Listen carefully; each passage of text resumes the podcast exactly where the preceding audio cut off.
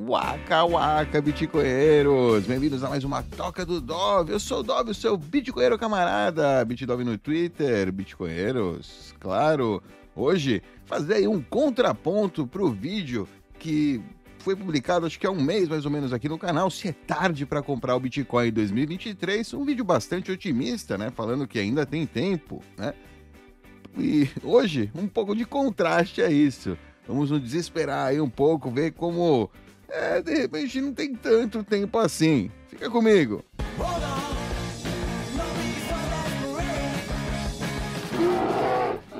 Oh, yeah! Esse vídeo aqui vem por causa do Augusto Simões. É, pois é, também um artigo que eu vou ler aí depois é um artigo que ele também compartilhou. Eu já tinha lido, eu acompanho, né, o Stack, mas ele também tá de olho nisso aqui. Então esse vídeo aqui é dedicado Augusto Simões, que teve o seu limite reduzido automaticamente na BIPA, né, que agora quer o imposto de renda, né, quer, quer entender exatamente quanto o senhor Augusto Simões ganha, qual é a origem dos seus fundos, para ele poder comprar Bitcoin aí na BIPA.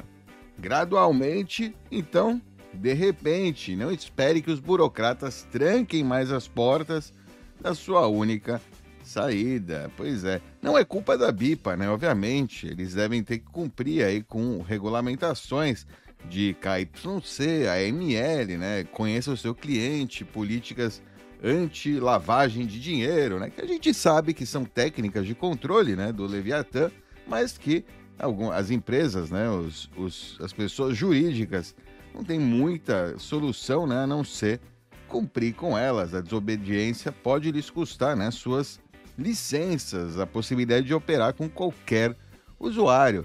É, a gente sabe disso, né? Sabe disso há bastante tempo. Né? Deixa eu mostrar aqui um outro exemplo. Por que, que eu estou fazendo esse vídeo? Porque não é só o Augusto que teve esse problema. O Alex Beach também, né? Falou, olha, o Banco do Brasil começou a negar PIX da BIP para a BIPA. Ou seja, não só a BIPA está negando o serviço a alguém né, que quer um, volume maior, que de repente ele estava usando um volume, é, um, um, tinha um outro limite de volume com uma certa identificação e que agora eles estão exigindo mais identificação para esse mesmo volume, ou para um, ter um volume maior, né, para utilizar mais, para poder comprar mais bitcoins usando a BIPA. Né? No caso do Alex, é o banco né, que está negando o PIX para a BIPA. Ou seja, todas as partes envolvidas né, estão começando a criar problema. Não é novidade né, no Bitcoin. Eu mesmo tive problema há vários anos atrás para enviar dinheiro para uma corretora, por exemplo. É, tive que né, me justificar, tive que. Ou seja, sempre foi né, um tema, sempre teve né, essa, essa pequena trava, né? Eles sempre colocaram o, a, essa conversinha com o gerente para tentar dissuadir né, os seus clientes de entrar nisso, né? Sempre com a desculpa de que estão protegendo né, o melhor interesse aí dos seus clientes, enfim. É, não, porque tem muito golpe, tem muito, né? Todas essas coisas. É, enfim, né, é difícil saber né, o quanto. É, é difícil diferenciar malícia de boas intenções né, de vez em quando. Mas vamos lá, beleza. Então tem isso, né? Novamente, outro, outro aviso, né? Outra coisa. E não é novidade, né, na verdade. Já a gente vem visto, por isso que eu falo que não é novidade, né? Parece que é novo, tá? Mas desde o ano passado e antes disso, né? É, as corretoras, quando você abre né, uma conta numa corretora, você tem alguns termos e serviços, tem as políticas tal, e você confirma lá que você concorda com eles. É, muitas vezes você fez mercado, quando você começou né, o seu processo, você viu qual era melhor, viu qual tinha as melhores é, taxas de saque, limites né, de saque e, e, depósito, coisas do estilo. Mas sempre nesses termos tem lá né, uma cláusula que diz que os termos podem ser atualizados a qualquer momento. Né? Quando é uma conta de é, jogo, né, alguma coisa assim, você pode, né, é fácil decidir, não, beleza, mudou o termo, não quero mais o serviço. Mas quando se trata de dinheiro, né? Se você tem dinheiro depositado em uma corretora que você colocou com algum termo lá, né? É, sei lá, você poderia sacar 100 mil por dia, né? digamos. Você colocou, fala, bom, bom, vou colocar então aqui dinheiro, eu posso colocar porque eu sei que eu posso sacar a qualquer momento. E a corretora muda do dia para noite, ou muda, sei lá, um mês muda esses limites. E aí, de repente, você já não pode mais sacar, né? Os mesmos, o mesmo valor que você, é, que você achava que você podia sacar por dia se você assim desejasse, né? É, absurdamente, por exemplo, na Foxbit, no site deles, né? Para contas verificadas, né? Com KYC, o caramba, né, o mínimo, a básica, né, o saque é zero BTC, ou seja, na verdade não era zero BTC, mas era um saque absurdamente baixo, né, para uma pessoa que podia depositar 4 BTC e podia sacar 0.1, sei lá, 0. não importa, entende? O cara pode depositar 4, mas não pode sacar, né, ele só pode sacar shitcoin estatal, né, você vê que o objetivo, né, da, da Fox era atrair, né, provavelmente, é, de, é, não depósitos, saques, né? Atrair é, depo, vendas, né? Vendas de Bitcoin.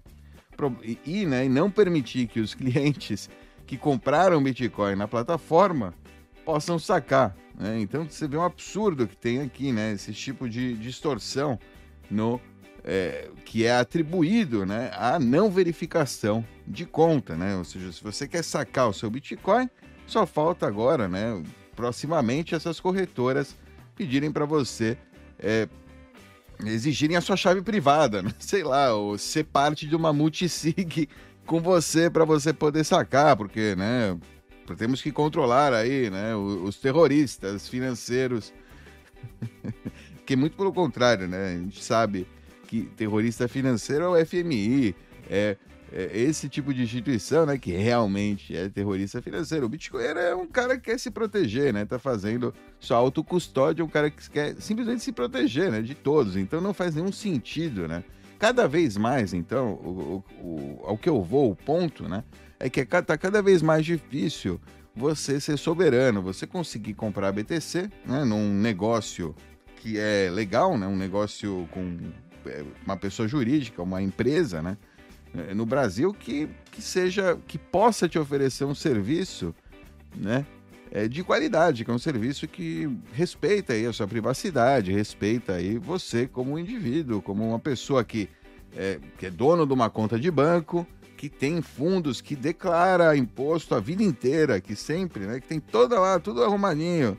Você já tem o dinheiro no banco, né? Não é que você está indo lá com cash, né? Assim, com uma maleta de dinheiro na, na Fox Beach. Provavelmente, se você chegar com uma maleta de dinheiro, no, acho que é, né? Por trás dos panos dá para fazer. né? Isso que é o mais louco. Que não é realmente por anti-lavagem de dinheiro, né? Provavelmente, se você levar um, né, uma maletão lá na, no coisa, você consegue encontrar alguém para fazer negócio. Provavelmente, né? Não, não sei te dizer, não sei. É, obviamente que não, não, não tô dizendo que eles fazem isso, mas, né? E quando é digital, né, quando você vem do seu banco, que já é uma, uma instituição que faz KYC, que tem AML, né, que aquele dinheiro que você acumulou lá, teoricamente já está numa instituição regulamentada, é, o cara te pede mais, né? Na, na corretora também, o que não faz nenhum sentido. Se a, se a conta está no mesmo nome do. Se, se ele já pegou, sei lá, um CNPJ nome, verificou uma identidadezinha lá. É, acho que não deveria nem fazer isso, mas tudo bem, digamos que fez isso. Mesmo não precisaria, né? Ele poderia verificar, ou seja, a conta do banco já atesta né? a que a pessoa tem dinheiro limpo, né? Ou seja, na maioria dos casos, é, esse é o caso, né? É, são raras as exceções e geralmente essa exceção não é explorada. seja explorada de outra forma, como eu falei, com dinheiro vivo, por exemplo, né? E, enfim. É, por isso, por isso, né? Eu fiz também um vídeo aí há algum tempo. Por que, que eu preciso sacar o meu Bitcoin da corretora? Tá aqui, porque eu preciso sacar o Bitcoin da corretora. Muito importante esse vídeo aqui sobre autocustódia de Bitcoin. É fundamental. Autocustódia de Bitcoin é fundamental. Vamos lá, vamos ao texto aí que eu quero ler hoje. Texto gradualmente, então, de repente, então, agora, né, já, do Stack Hodler, fundador aí da Stack Macro. A gente está aqui no site dele. Né? Todos nós sabíamos, ele escreveu isso há 27 dias atrás, ou seja, dia 23 tantos de março de 2023. Stackhodler, gradualmente, então, agora. Todos nós sabíamos que a adoção do Bitcoin aconteceria gradualmente, então, de repente. Mas estou começando a acreditar que isso não é mais uma hipótese distante, absurda, né? Está acontecendo agora. Estamos testemunhando uma confluência de eventos que estão criando a tempestade perfeita para um grande passo na adoção do BTC. E para muitas pessoas, o tempo pode estar acabando, o tempo de proteger a sua energia monetária pode estar acabando. O Bit Sinal, sinal de bits do Balaji.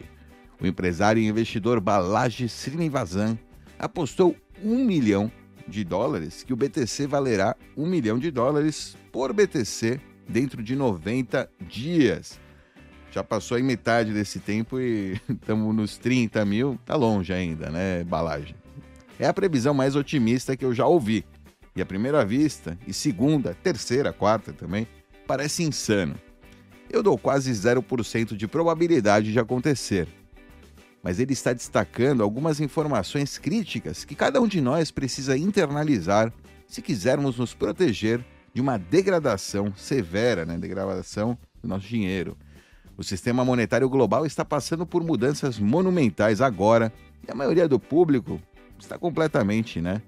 É, não está vendo isso, não está vendo isso. Apesar de que no último mês, com né, os movimentos aí da China, o nosso Lula, paz e amor, indo lá visitar né, a praça Tiananmen Square, onde aconteceu o massacre, é, é, chorando ali, né, por grande revolução chinesa. É, enfim, né?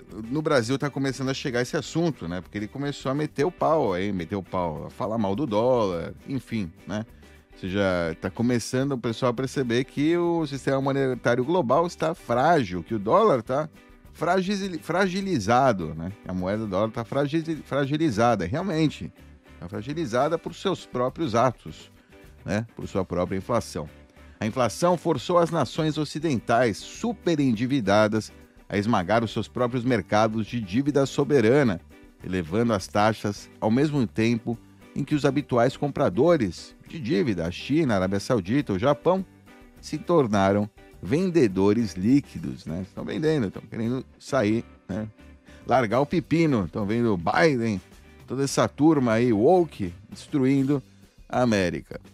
Os bancos sofreram grandes perdas com títulos e o governo está considerando apoiar todos os depósitos comprando de volta os títulos ao par, o que é essencialmente estabelecer um preço mínimo para a dívida do governo. Ou seja, o YCC. O que é YCC? Não sei o que é isso aqui. Chegou à festa disfarçado. Coisa né, de trader. Tudo isso está ocorrendo ao mesmo tempo em que nações que representam mais da metade da população global, estão trabalhando ativamente para se desvincular do dólar, né? O BRICS, né, no caso. A gente está vendo aí, né? E realmente, mais da metade né, da população global, mais ou menos, é o BRICS, né? E seus aliados, provavelmente eles devem estar considerando aqui. E por mais que os bancos centrais tentem nos assegurar que está tudo normal, está tudo bem, quem está atento pode sentir né, como o momento aí não é não é normal, né? É extraordinário, né? Como é alguma coisa aí, alguma coisa não está bem nesse sistema monetário. Eles estão fechando as saídas. Parte da razão pela qual eu acho que a parte de de repente está chegando é por causa do esforço claro para selar as rampas de entrada e saída, né? As, saídas, as entradas e saídas no BTC, né? Compra e venda por moeda estatal. Né? A gente vê que está sendo fechado, realmente estão sendo seladas aí, estão tentando selar ao máximo. Algumas pessoas podem esperar que isso seja uma ameaça ao Bitcoin, podem achar, né? Mas eu acho que isso apenas tornará o caso de uso mais óbvio para qualquer pessoa com algum patrimônio para proteger. Tem que haver regulamentação. Isso tem que ser aplicado e acordado em nível global, porque se houver uma fuga, essa fuga será usada. Disse aí a Christine Lagarde. É, é, nas últimas semanas, vimos uma derrubada sistemática de entidades relacionadas a criptomoedas. A SEC entrou com ações judiciais contra empresas cripto diretamente, como a Kraken, e bancos amigos de cripto, como Signature e Silvergate, foram, né, foram é, quebrados, aí, foram destruídos. E ontem, a SEC entregou a Coinbase um Wells Notice, sinalizando que os processos estão entrando, né? Vai, vão processar aí a Coinbase. Os processos estão chegando.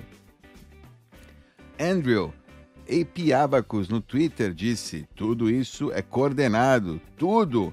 Kraken, Silvergate, Signature, Paxos, Custodial Bank, Coinbase, Grayscale, Genesis, Gemini, novas regras de custódia, bancos, stablecoins, exchanges, rule changes, né? as, as regras mudam, Wells Notices. O SEC, o Fed, FDIC, OCC, NYDFC, DOJ Treasury, né? E eles não acabaram, não acabou, não, né? Não chegamos ao final dessa operação que eles estão chamando aí de operação choke point, operação ponto de é, estrangulamento. Ela, essa operação ela é real e eu estou vivenciando ela em primeira mão. Olha lá, eu tenho uma conta bancária nos Estados Unidos e frequentemente eu compro Bitcoin com o dinheiro aí dessa conta. No passado não tive problemas em fazer grandes compras através aí da Coinbase. No ano passado, o meu limite diário de compras é, foi reduzido de 50 mil para 35 mil dólares e este ano foi reduzido para 10 mil. Eu pensei, não tem problema, isso vai me obrigar a ser um pouco mais disciplinado nas minhas compras, né? E espaçar aí entre elas, né? Comprar elas, fazer um DCA. Mas essa manhã eu fui comer um pouco de milho e de repente, comer um pouco de milho, é, eu fui comprar um pouco de milho, corn, né? Comprar um pouco de Bitcoin, Bitcoin, e de repente o meu limite caiu para 3 mil. Depois de comprar 3 mil, meu limite foi reduzido para mil por dia. De 50 mil a 1 mil por dia. E quando solicitei o aumento do meu limite, este foi o e-mail que recebi. Coinbase. Seus limites não podem ser aumentados neste momento. Infelizmente, os seus limites de investimento não podem ser aumentados neste momento. Podem haver muitos motivos para esse caso, para que isso aconteça. Então, pedimos que você tente novamente em 30 dias. No meio tempo, se você desejar sacar ou depositar fundos, você pode fazer uma transferência bancária. Fazer uma transferência bancária. Essa é a mensagem aí da Coinbase. Né, do... E eu não estou sozinho, né, ele diz aqui o Stack. Não estou sozinho. Várias pessoas no Twitter confirmaram que tiveram seus limites de compra recentemente reduzidos. Também, né? A gente viu aí né, o Augusto Simões e o Alex Beach aí falando sobre isso e ano passado também na folga, enfim, diversos casos, não é, né? não é novidade para quem comprava Bitcoin, compra Bitcoin mensalmente, que isso está acontecendo, né? Cada vez mais mais difícil, né, comprar uma grande quantidade de Bitcoin, né? Estão deixando aí só o, a migalha para o povão, né, essencialmente. Várias pessoas, né, então confirmaram isso. Indian Hold aqui. Eu acabei de verificar. Ah, o meu limite foi, acabou, foi de 100 mil, né? Que para aleatoriamente e aparentemente 11.500 dólares por dia. Ou seja, o limite né, é totalmente arbitrário. Eu não acredito, no meu caso, é 1 mil euros por semana. Não tô de brincadeira, é sério isso, 1 mil euros por semana o NetWest, né, um banco, aí não está me deixando depositar mais de 2 mil por mês na Coinbase. O banco, os bancos estão tentando se proteger. Exato, é isso, isso há muito tempo, né? O que me estranha mais, né, são as corretoras. Evitando, porque eles têm, têm um incentivo de lucro, né? A corretora, né, quer ganhar dinheiro. O banco, óbvio, sempre complicou você enviar é, o seu dinheiro para uma corretora de Bitcoin ou qualquer coisa relacionada, né, com Bitcoin. Banco sempre, né? Isso não é muita novidade, essa porta fechada. Mas está piorando, está piorando. Sem dúvida está piorando. O meu limite no Banco da América, na Coinbase, caiu significativamente nos últimas, na última semana. Eu tinha 35 mil de limite diário agora 2 mil. 2 mil por dia. Igual é muita grana, né? 2 mil dólares por dia. E eu estou... Que caramba, que caramba tá acontecendo, né? Eu vi a sua thread, né? Só para você ficar sabendo. O choke point aí, né? O ponto de estrangulamento parece ser bem real. Ei, what's up, pleb? Eu sou da Holanda. Eu já compro Bitcoin há anos. Mas no último ano, meu banco negou a minha compra uma vez. Eu tive que ligar para eles para né, resolver isso. Também negou uma compra que meu pai estava tentando fazer, né, para comprar Bitcoin. A sua conta de banco, né, foi bloqueada por uma hora mais ou menos. Ele teve que explicar para eles, né, por uma ligação, o que ele estava fazendo, né, e por que ele estava tentando, né, fazer isso, porque ele estava tentando comprar. É, enfim, eu, eu, eu, nesse caso, né, por exemplo, do, do holandês, né, o pai fazer esse tipo de transferência, eles devem ter. É, são coisas do banco, né? São aquelas proteções do banco. Se ele conseguiu, né, depois dessa conversa, é o que eu falei, desde sempre teve essas travas, né? Muita, muitas são é, por medo, né? Digamos, também tem travas por questões é, de segurança, né? Você vê um cara velho fazendo uma transferência para um, né? uma coisa de jovem, geralmente deve levantar uma bandeirinha lá no, é, no, no, departamento de risco lá do banco, aí o banco deve fazer esse serviço aqui para proteger a sua conta né, de roubos, porque pode acontecer, claro. É, é, é difícil, né? Eles estão dificultando, tá cada vez mais difícil acontecer um roubo né, nesse estilo, porque se a quantidade de limites e o caramba é, é, também proíbem né, o, o, o, ou seja, o bandido de fazer a venda, a compra no, nessas exchanges, né? Exchanges assim. Obviamente, né? O bandido pode sacar para outro lugar que nem vai parecer. O bandido não vai fazer, né? Isso aqui. Mas enfim. Vamos lá. A Coinbase limitou né, os meus limites de 2 mil para 250 dólares também. É, tem mais gente aí com, com esse mesmo problema nos Estados Unidos? Tudo isso está acontecendo porque vários bancos faliram em meio a corridas bancárias e as autoridades monetárias em todo o mundo divulgaram declarações coordenadas para assegurar aos depositantes que há liquidez adequada e que os bancos são solventes. Apesar das garantias dos banqueiros, as pessoas estão acordando para o fato de que muitos bancos estão sentados em grandes perdas não realizadas. Né? Muita gente aí com perda não realizada, né? Obviamente, tem é, securities, né? que ainda tem que segurar para até eles maturarem, né? São aquelas aqueles famosos, acho que no banco chama inflação, né? e o negócio tem um valor, né? Assim, se você segurar ele até 2030, na teoria eles vão te pagar, né? Tudo, vai te pagar o, o valor lá completo que você, né? Tá garantido lá, tal, que para dar até a maturidade, né? Mas as pessoas estão percebendo, né, que se ela esperar aquela maturidade, aquele dinheiro vai ser, né, vão ser, não vai valer nada, né? Mesmo o mesmo valor nominal, né? O que eu quero dizer é que o mesmo valor nominal que você acha que você vai recuperar na maturidade vai valer muito menos do que o valor que você, se você hoje pegar no mercado, né, com desconto, você vai conseguir, né, ter mais poder de compra com, com menos valor do que você se você esperar até 2030 para receber todo né, o montante de, de, desse, desse investimento aí, né? Porque a moeda está desvalorizando, a moeda está desvalorizando, a inflação sobe, tem esse efeito, né? Ninguém quer ficar segurando aquela batata quente, né? É uma batata quente, uma grande batata quente. É, um estudo recente das universidades de Stanford e Columbia observou que 186 bancos são vulneráveis a corridas bancárias, como a do SVB, né, do Silicon Valley Bank. E uma coisa é óbvia a partir dos eventos, né, olhando aí os eventos recentes. Os banqueiros e as autoridades monetárias mentirão até o fim. Né? E você não pode culpá-los. Fiat, né, moeda fiduciária, é um jogo de confiança, um con game.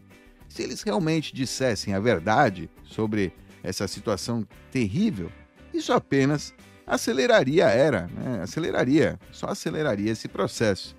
Com isso em mente, temos que confiar nos gráficos, né? na nossa observação real aí, né? na realidade.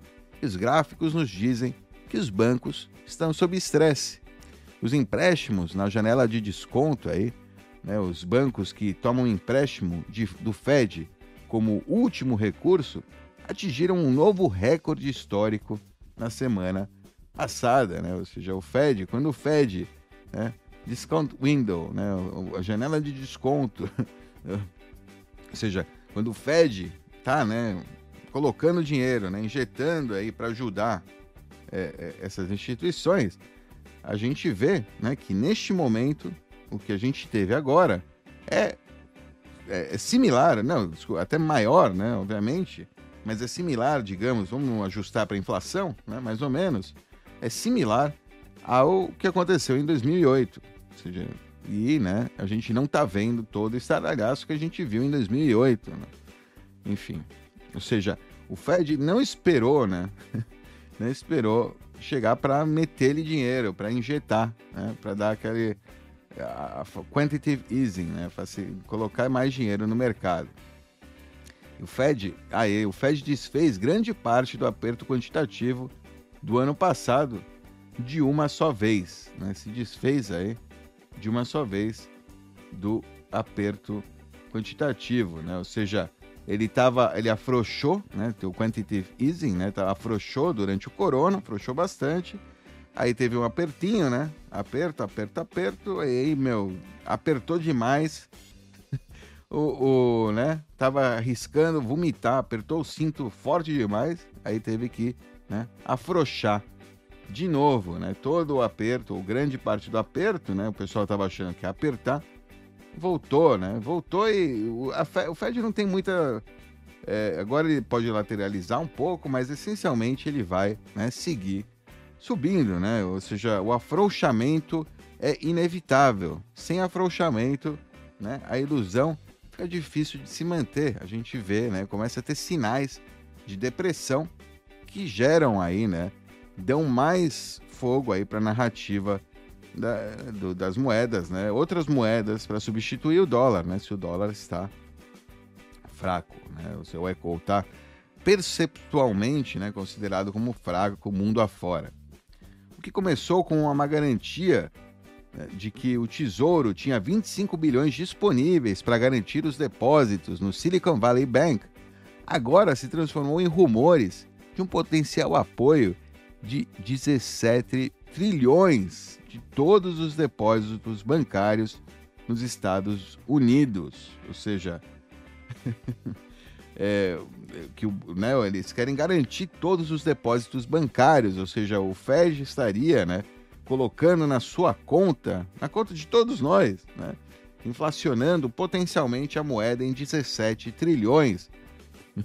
A Janet Yellen trouxe essa ideia de volta ontem mas sabemos que não podemos confiar né, no que essas pessoas dizem, apenas no que elas fazem. É, eles falam muita coisa para né, manter a sua calma, não criemos pânico. E até agora, eles deram todas as indicações de que estarão dispostos a imprimir para resgatar os depositantes. Né? Sempre, impressora é uma melhor solução, a solução de todos os problemas. Mas por que isso importa? Não é como se todos os 18 trilhões fossem impressos de uma só vez. E mesmo que fossem, ficariam apenas dentro dos bancos, certo? Embora seja verdade que isso pode não imediatamente ser inflacionário, a criação de crédito por meio de empréstimos bancários é o que geralmente coloca dinheiro na mão dos clientes. O que ele sinaliza, né, o que isso sinaliza, é que o Fed está de volta à expansão do balanço, ao afrouxamento monetário e que a dívida será totalmente monetizada, né? Duh. Obviamente, né? Vão pagar todas as dívidas porque pode, né? A impressora está aí. E esse é um sinal importante para todos os né, que querem permanecer dentro do sistema fiduciário, né? Estão aí permanecendo um caminho rápido para a ruína. Títulos de impressão de dinheiro. Uma explicação rápida sobre o que está acontecendo com o sistema Ponzi Fiat, né, o Fiat Ponzi System. Eles né, apagaram a impressora de dinheiro. Ela reinicia, né, ou ela recomeça a imprimir, ou tudo colapsa. Ponto. Ponto final, né? É isso que você tem que entender.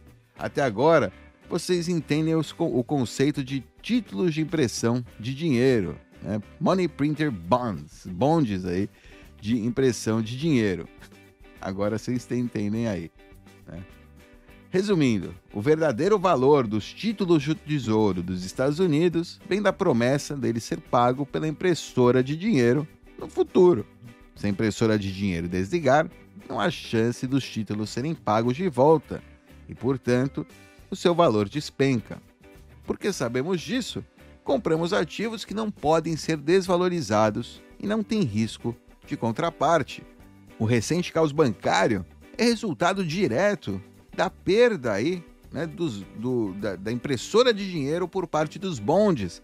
Os bondes, os títulos do, do Estado não têm mais a impressora de dinheiro, perderam amigo. Impressora de dinheiro e a gente está vendo, né? Esse caos foi causado por isso, né? Por esse apertamento aí, esse pequeno apertamento aí durante o último ano causou esse caos bancário, esse micro caos, né? Porque o caos bancário de verdade, né, virá se eles agora não virarem, né, não começarem a afrouxar o cinto. Vai todo mundo começar a vomitar, a não ser que essa, essa seja, né, o, objetivo, né, do Fed centralizar em grandes bancos, acabar e exterminar com todos os bancos pequenos, né, que não tem, né, como se sustentar ou estatizar todos os bancos também, por exemplo. Pode ser que essa seja a solução, né? Estados Unidos virar uma China. Não sei. Ninguém sabe o que vai acontecer, né? Tem uma tendência aí nesse sentido. Tem gente que acredita, né, líderes aí do Ocidente, que acreditam que a gente deveria aprender com a China. Mas enfim. Não apenas isso, mas as taxas de juros de curto prazo subiram muito mais rápido do que as taxas de longo prazo. Então, de repente, os bancos estavam competindo com basicamente as tesourarias de curto prazo sem risco para depósito, ou seja, não fazia nenhum sentido alguém comprar um bonde de longo prazo quando, né? É você basicamente é melhor comprar algo de curto prazo com menos risco, mesmo risco de né, ser pego pela inflação, né, no longo prazo, inflação maior, né? Obviamente, você vai ser pego pela inflação, você vai perder a inflação lá e provavelmente né, os lucros aí, tudo vai ser com, comido por imposto, no fim das contas. Mas tudo bem, né, quem, quem vai seguir aí no sistema fiduciário, né, pelo menos no curto prazo, tem alguma chance de sair daqui a pouco, né? Já um cara que está a longo prazo, né? Menos, menos chance, mais complicado, mais difícil. Cada ano que passa, né? Cada mês que passa, o risco é maior, né? Que você continua lá com o seu é, com o seu valor ali depositado em moeda fiduciária que está se inflacionando aí até o infinito. Os depositantes então começaram a abandonar suas contas correntes por Treasury Bills, né, por é, coisas do Tesouro e fundos do mercado monetário que pagavam 4 e 5% ao invés dos míseros 0,1% que o banco estava oferecendo. Os bancos que mantinham um monte de títulos do Tesouro aí de longo prazo, ganhando por volta de 2%, não podiam oferecer aos seus depositantes taxas mais próximas aí dos 4, 5% que os títulos do Tesouro de curto prazo estavam pagando. Com a saída dos depositantes, o perigo foi revelado. Se os depositantes continuassem saindo, os bancos teriam que vender a sua carteira do Tesouro, que havia despencado de valor, e não conseguiriam honrar aí todos os depósitos. Acrescente a isso aí o fato de que as corridas aos bancos agora acontecem na velocidade da luz, graças aos pedidos de saque digital, e a, a, a magnitude dessa crise fica ainda mais clara. Assim, o Fed implementou o programa BDFP, Buy the Fucking Paper. Se os bancos pudessem obter o valor nominal de seus títulos, eles teriam uma chance melhor de atender aos pedidos de retirada e interromper as corridas aos bancos. Ou seja, o Fed estava essencialmente recomprando né, esses bondes, é, pagando o preço da sua maturidade né, antes é, do, do, tempo. Né? Acho que é, é isso aqui que ele está falando para interromper, né, para pelo menos dar essa grana. Né? Então, buy the fucking papers, né? linhas de troca, TPI. É tudo isso, né? É quantitative easing, né? É afrouxamento quantitativo, é um afrouxamento da política monetária, né? é imprimir mais dinheiro, essencialmente. Todas essas siglas sofisticadas que os banqueiros centrais inventam significam a mesma coisa. Comprar títulos, né? comprar esses títulos para restabelecer estabelecer um preço mínimo para a dívida soberana e impedir que todo o castelo de cartas caia. Tudo isso leva à expansão do balanço e à diluição da moeda fiduciária, apesar de muitos fãs do Banco Central dizerem o contrário. A resposta para a pergunta: quem compra toda a dívida? sempre seria o Federal Reserve. Mas parece que eles encontraram um método mais elegante do que o controle direto da cura de rendimentos, ao estilo né, do Banco do Japão, como o Banco do Japão faz, né? aprendendo aí então com os japoneses, né? ver quanto vale o ien, né? quantos ienes você precisa. É, ao criar o programa BDFP e oferecer a compra de títulos do Tesouro dos Estados Unidos e títulos lastreados em hipotecas pelo valor nominal, o Fed está enviando uma mensagem muito clara aos bancos. Você pode continuar a comprar títulos do Tesouro dos Estados Unidos com risco zero, né? nominalmente risco zero. Emprestar ao governo tem muito menos risco de inadimplência do que emprestar a Joe Schmo.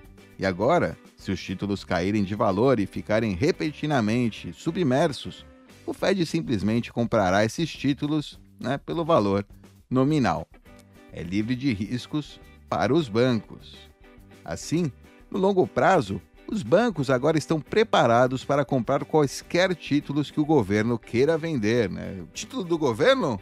Pode vir, manda bala, quero comprar tudo. Então, quem perde? Qualquer pessoa sem ativos tangíveis e qualquer pessoa que possua ativos fiduciários que possam ser impressos, moedas, títulos, etc. E claro, todos nós sofremos como resultado dos efeitos sociais da inflação severa porque agora é o momento para o Bitcoin. Eu estou ouvindo aí você dizer, Stack, é tudo muito bem, mas por que isso faz você pensar que parte repentina, né, está aqui para o Bitcoin, né, que a parte do de repente, né, gradualmente, de repente, chegou finalmente no Bitcoin.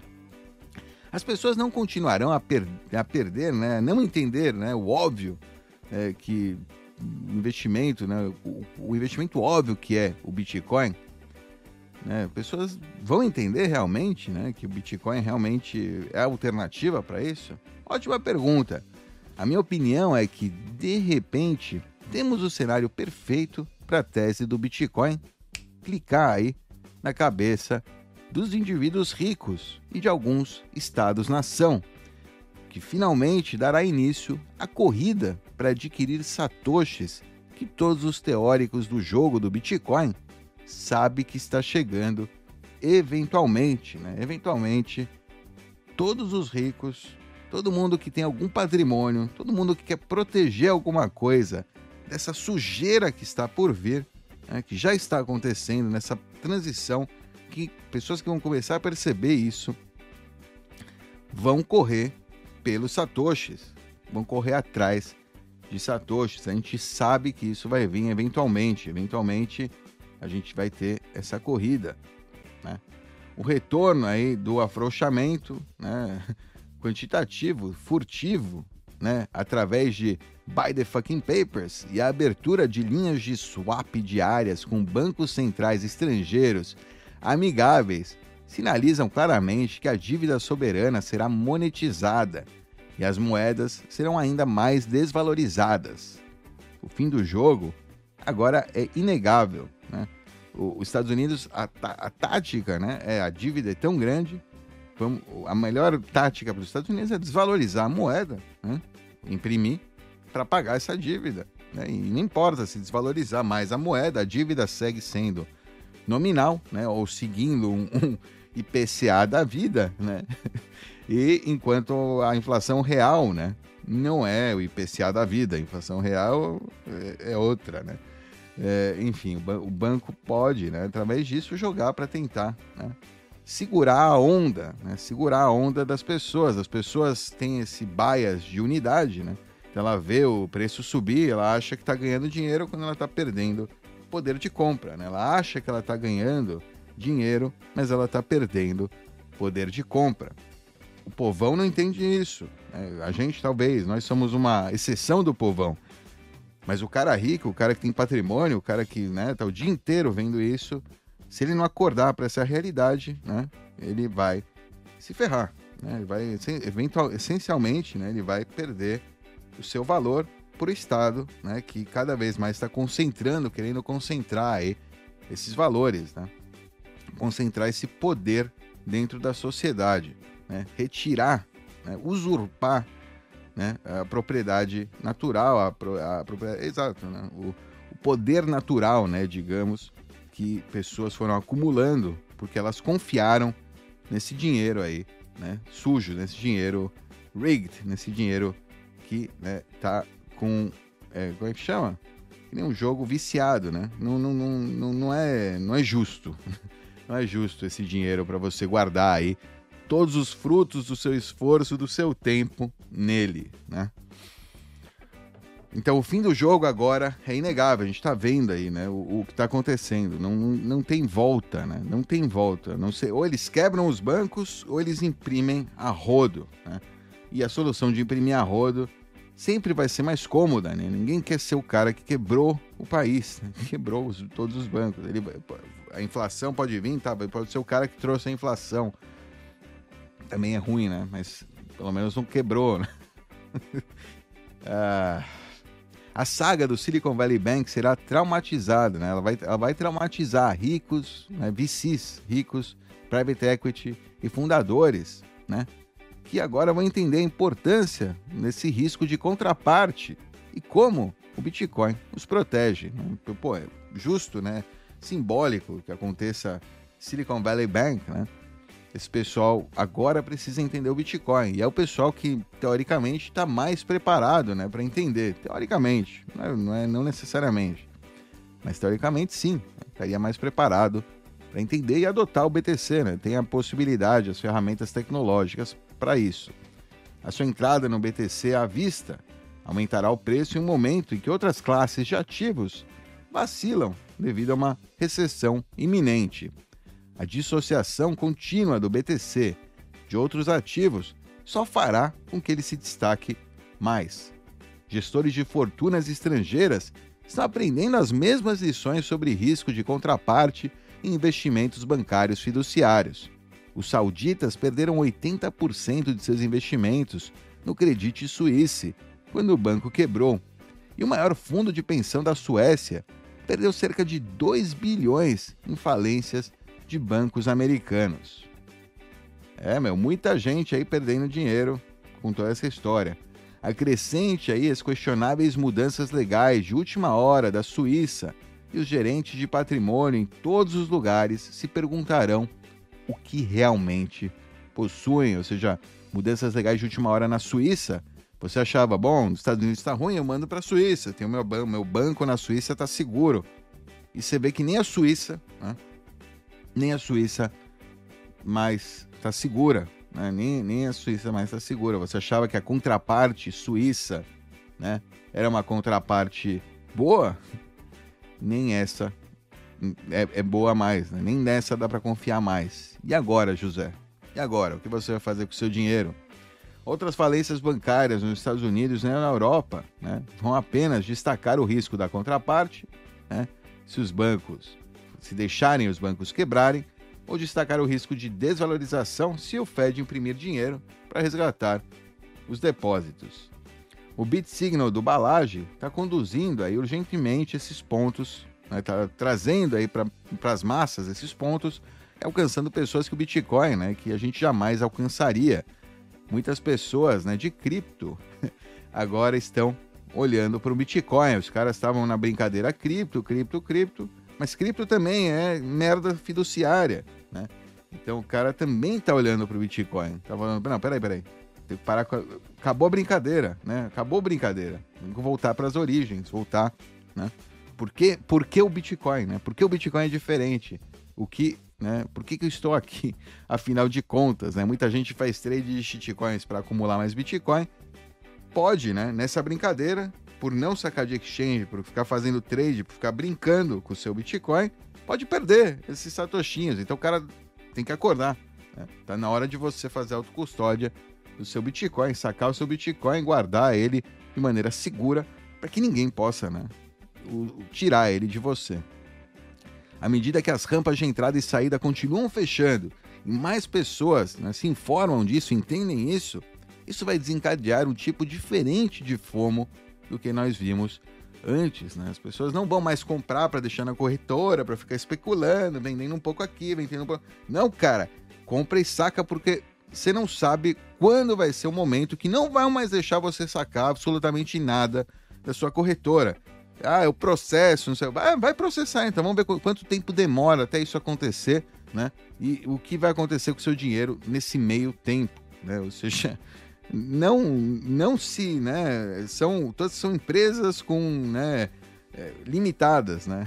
Empresas, sociedades limitadas. Não é um, né, não é que você vai, você pode tirar até um certo ponto, mas se não tem para tirar, não tem o que tirar, né? não tem. Então, tem você provavelmente nos seus termos lá, dá uma olhada bem, dá uma olhada nos seus termos, pode ter inclusive que não tem nenhuma que eles não têm nenhuma é, você não tem nenhum recurso, prova provavelmente, né? Se você olhar bem os termos que você concordou lá rapidinho quando você criou sua conta no, no site da corretora. Então, saca essa porra, né? Não para de brincar na corretora, né? Esse é o fomo diferente, né? Que a gente vai ver. Não vai ter mais gente aí fazendo, né? Brincando, com, com especulando aí no, no, nas corretoras comprar e vender shitcoin ou comprar e vender Bitcoin para tentar ganhar uns centavinhos por ali. Não, os caras vão comprar e sacar, comprar e sacar, comprar e sacar. Ponto. Muitas pessoas podem perceber, né, que a última chance de evitar, de evitar, né, de ficar preso com, junto aí com os 31,6 trilhões de dívidas impagáveis aí do Fed. Isso pode funcionar tanto do lado de compra quanto do lado da venda, já que as pessoas se recusam a desfazer dos seus satoshis repentinamente, que agora são mais difíceis de adquirir. Ninguém vai querer mais né, vender. Fala, não, não, peraí, peraí. Eu não quero mais vender, não. Você tá louco, não vou vender mais, né? Então para de entrar. Eu, se eu tivesse. Eu vejo isso aqui da Fox, ó, depósito do 4BTC, saque zero. Jamais deposito, né? né? Né? jamais deposito. Vou para minha auto, né? Jamais vou depositar dinheiro ali. A pessoa, né? Ele pode começar a ficar esperto. Falar, não, peraí. Posso depositar quatro, mas só posso sacar zero. Oh, oh, né? A não ser que você queira vender por reais, realitos tudo bem. Você quer entrar no, no curralito, tudo bem. Mas quem quer sair do curralito e se manter fora, vai falar: não, não, não, não, não, não vou colocar minha liquidez nisso aí, não. Né? Então, né, tá aí. Compradores, né, converter. E os compradores começam a se sentir cada vez mais desesperados para converter o Fiat em algo fora do sistema.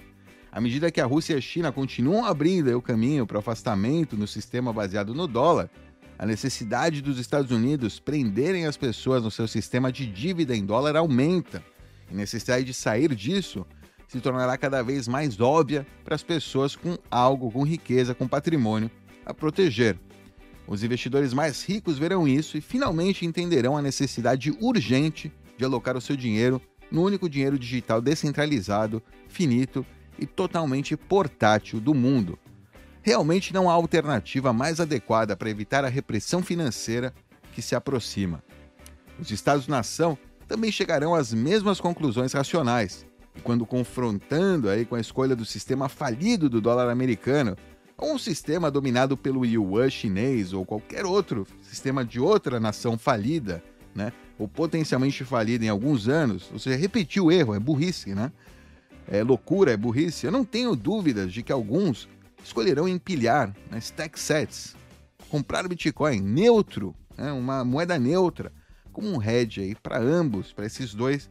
Pois você vai ter um pouco de yuan, um pouco de dólar e um pouco de Bitcoin para se proteger desses dois, do, do, dólar e do, do yuan, né, dessa guerra aí, do dólar e do, da moeda do BRICS, sei lá. Eu espero sinceramente que a Suíça, né, ele vive na Suíça, o Stark escolha esse caminho. O sistema do dólar está sob ameaça e os Estados Unidos abusam cada vez mais de seus aliados. Né? Me veio à mente aí o Nord Stream, por exemplo, né? o, o cano lá de gás que foi explodido, né? na busca de proteger a sua hegemonia. Né? Ele está né, abusando aí dos aliados para tentar proteger a sua hegemonia. Isso poderia morder eles, poderia né, ser, trazer uma, novas ameaças, talvez adotar o Bitcoin neutro ao invés do Yuan seja uma jogada realista para nações que não se partizam com a China, mas também não querem afundar junto aí com o Titanic dos Estados Unidos.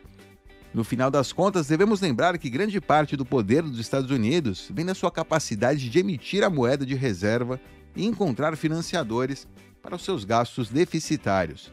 Esse paradigma nunca esteve tão perto de mudar, acredito que o Bitcoin e ouro neutros são os ativos que mais se beneficiarão com a mudança. E o Bitcoin se moverá muito mais dramaticamente do que o ouro, né? O ouro realmente não é uma solução é uma solução para poucas quantias, talvez, mas não é realmente uma solução plausível, né? Novamente é repetir o erro, né? Vamos voltar a um padrão ouro, né? Tem gente que fala disso. É, né? É, é burrice, né? Repetir o erro é burrice. Perdoe aí o meu francês. É, né? Não faz sentido, né? Faz absolutamente nenhum sentido voltar aí ao padrão ouro. O mesmo sistema que a gente chegou hoje veio do padrão ouro, foi corrompido o padrão ouro. É impossível não, não se corromper um padrão ouro. Né? Uma grande aliança está se formando para combater a ordem liderada pelos Estados Unidos. E eles têm muitos recursos dos quais o mundo ocidental depende. O potencial para exigir Bitcoin ou ouro por esses recursos existe. Não importa quais sanções ou ameaças os Estados Unidos usarem né, contra seus inimigos geopolíticos. O tempo é impossível é, temporizar é impossível, não dá para saber quando. Embora eu acredite que tudo acima seja direcionalmente preciso, cronometrar a mudança é muito difícil. Bitcoin é uma ideia e vimos com rapidez que as ideias podem se espalhar na era digital quando chega a hora, né? com que rapidez essas ideias se espalham. Quando a importância do Bitcoin de repente clicar na mente de investidores ricos e estados-nação, o preço reagirá violentamente para o lado positivo. O importante é estar bem posicionado antes que isso aconteça e ser paciente, né? E estar solvente até que isso aconteça, né? Ter liquidez, não precisar vender os seus satoshinhos. A confluência de eventos que estamos testemunhando pode ser o catalisador que coloca todo o processo aí em movimento, inicia todo esse processo aí né, de hiperbitcoinização, de mais pessoas entendendo aí o valor né, de Bitcoin, do Bitcoin. O mundo está mudando rapidamente diante de nossos olhos e acredito que estamos em um daqueles momentos que Vladimir Lenin descreveu de forma famosa. Há décadas em que nada acontece e há semanas em que décadas acontecem. Pois é, pois é. Não acontece nada até que acontece, né? De repente. Ou seja, é cedo, é cedo, é cedo, até que de repente, né? vem aí alguém e fala: mudança não acontece aí há 100 anos, uma mudança como essa já não acontece há mais de 100 anos. E ela está vindo, e nós vamos né, levar, vamos, nós vamos é, dirigir essa mudança. Esse aí é uma essa, né, esse, essa fala foi pega, né, o presidente Xi falando para o presidente Putin sobre né, a mudança que eles estão trazendo. Aí uma mudança que não acontece aí né, há mais de 100 anos, há 100 anos, e né, coincide com a mudança aí do padrão monetário, né, o padrão dólar, quando o dólar entrou aí como moeda de reserva global, né, uma nova moeda de reserva global. Esse, essa é a disputa do momento, talvez até motivo pela guerra que a gente está vivendo aí na Ucrânia. Não é, né? Só aquele território, é mais do que isso. Enfim, né?